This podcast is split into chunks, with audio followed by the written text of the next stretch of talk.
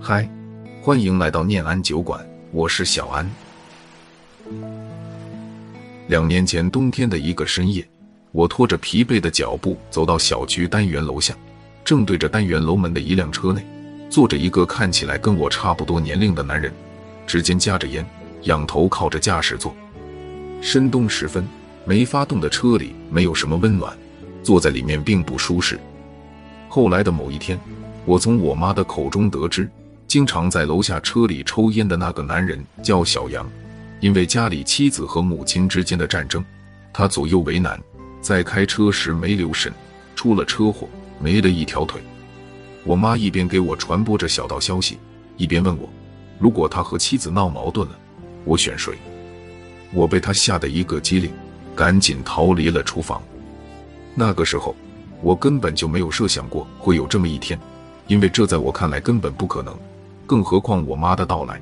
也是妻子主动提出说：“我妈一个人养大我不容易，要把人接过来住，方便我们照顾。”对于妻子一家，我始终心存感激，甚至我们买房时缺的那一部分首付款，都是我的岳父岳母帮着付清的。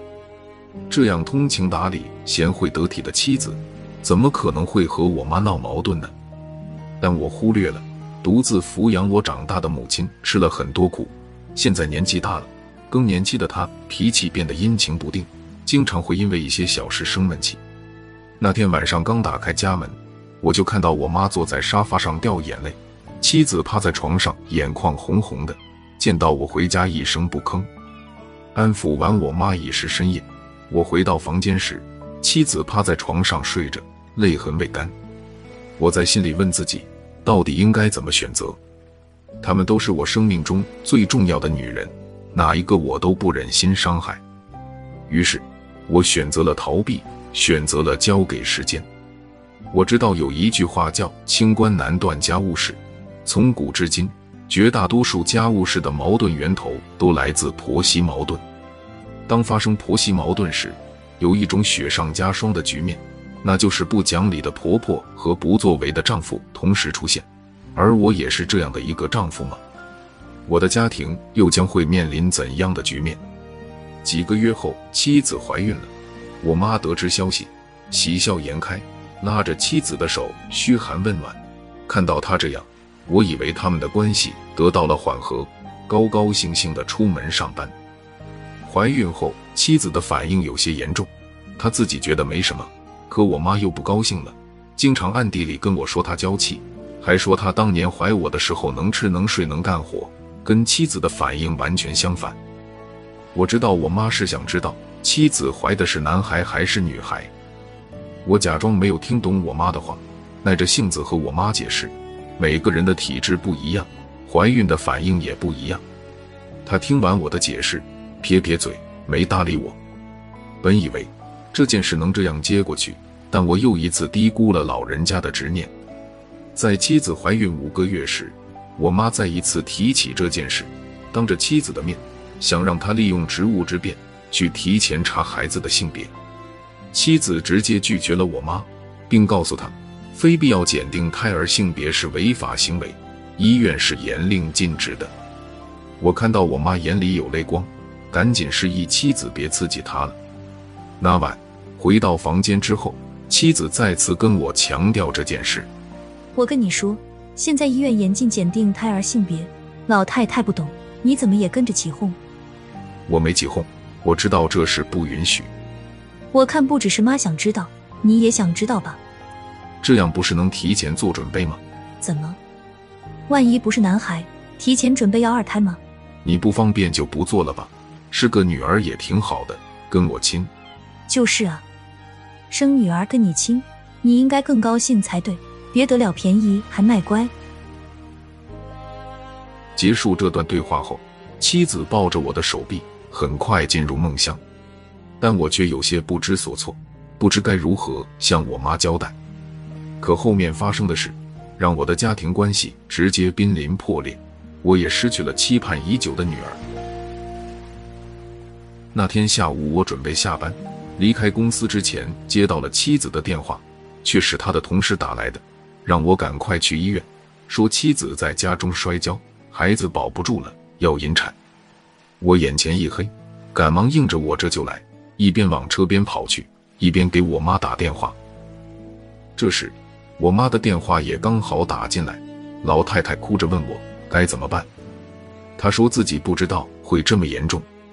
我心急如焚，无暇追究我妈话中的含义，用最快的速度去到妻子的工作单位。等我赶到医院，妻子的病床前竟然一片狼藉，粥洒了一地，保温壶也打翻在一边。我妈则是红肿着眼睛，低声下气地对着妻子道歉。看到这个场景，我彻底懵了，完全弄不清楚状况。望着病床上妻子苍白的脸，听着我妈的低声啜泣，我六神无主，只能尝试着走到病床前，想要握住妻子的手。可我刚碰到一点点，他就把手抽走，并背对着我躺下，一句话都没有说。看到妻子这样，我第一次吼我妈，质问这到底是怎么一回事。她只是一个劲的哭，不回答我的问题。看着眼前的情景，我还能有什么不明白的？水会随波逐流，验过也会留下痕迹，更何况离开的是我们一心期盼的小生命。我的内心和妻子一样。对我妈产生了怨怼的情绪，可我妈的眼泪让我一次又一次的失去原则。事已至此，我只能选择好好照顾妻子，安慰我妈。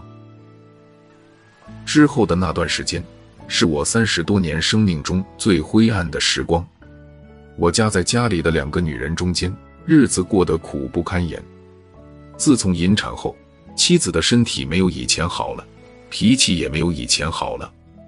坐小月子的那段时间，妻子趁着我出差，在家里安装了监控摄像头，除了我们的房间和洗手间，其他任何角落都没有放过。我出差回家的那个晚上，临睡前，妻子给我播放了一小段家里的监控录像。看完录像，我愣住了。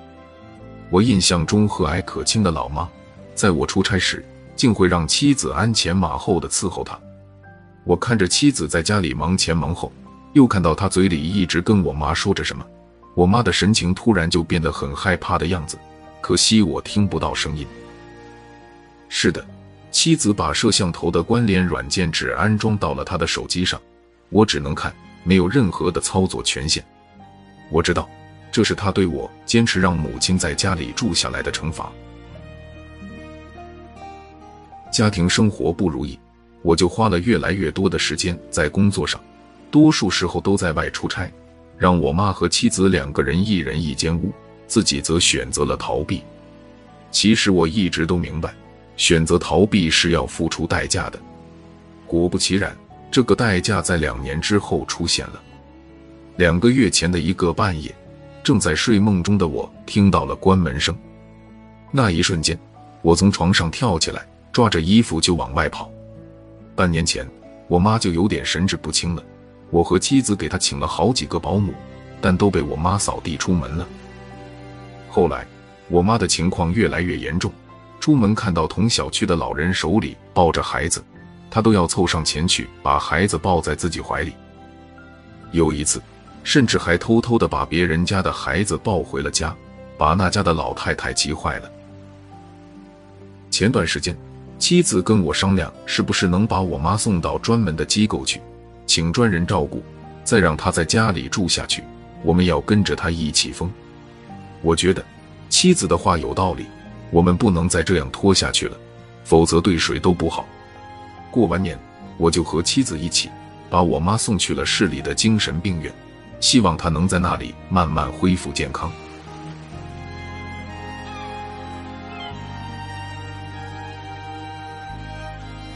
小李和小王的故事到这就结束了。故事的结局不禁让人唏嘘，谁都没有想到，作为儿子的小李会把自己的母亲送去精神病院。故事中的小李在处理婆媳问题时没有起到润滑剂的作用，他的身份既是配偶也是儿子，应当充分利用这一身份。在婆媳之间发生冲突时，作为儿子应该主动去承担责任。缓和婆婆对儿媳的怨气，作为丈夫则要察言观色，体贴妻子，并且站在妻子的角度，多考虑产生矛盾的原因，从自身角度出发，避免家庭矛盾的升级。相信做到以上的这一点，我们的家庭关系会越来越融洽，男人也不会再为难。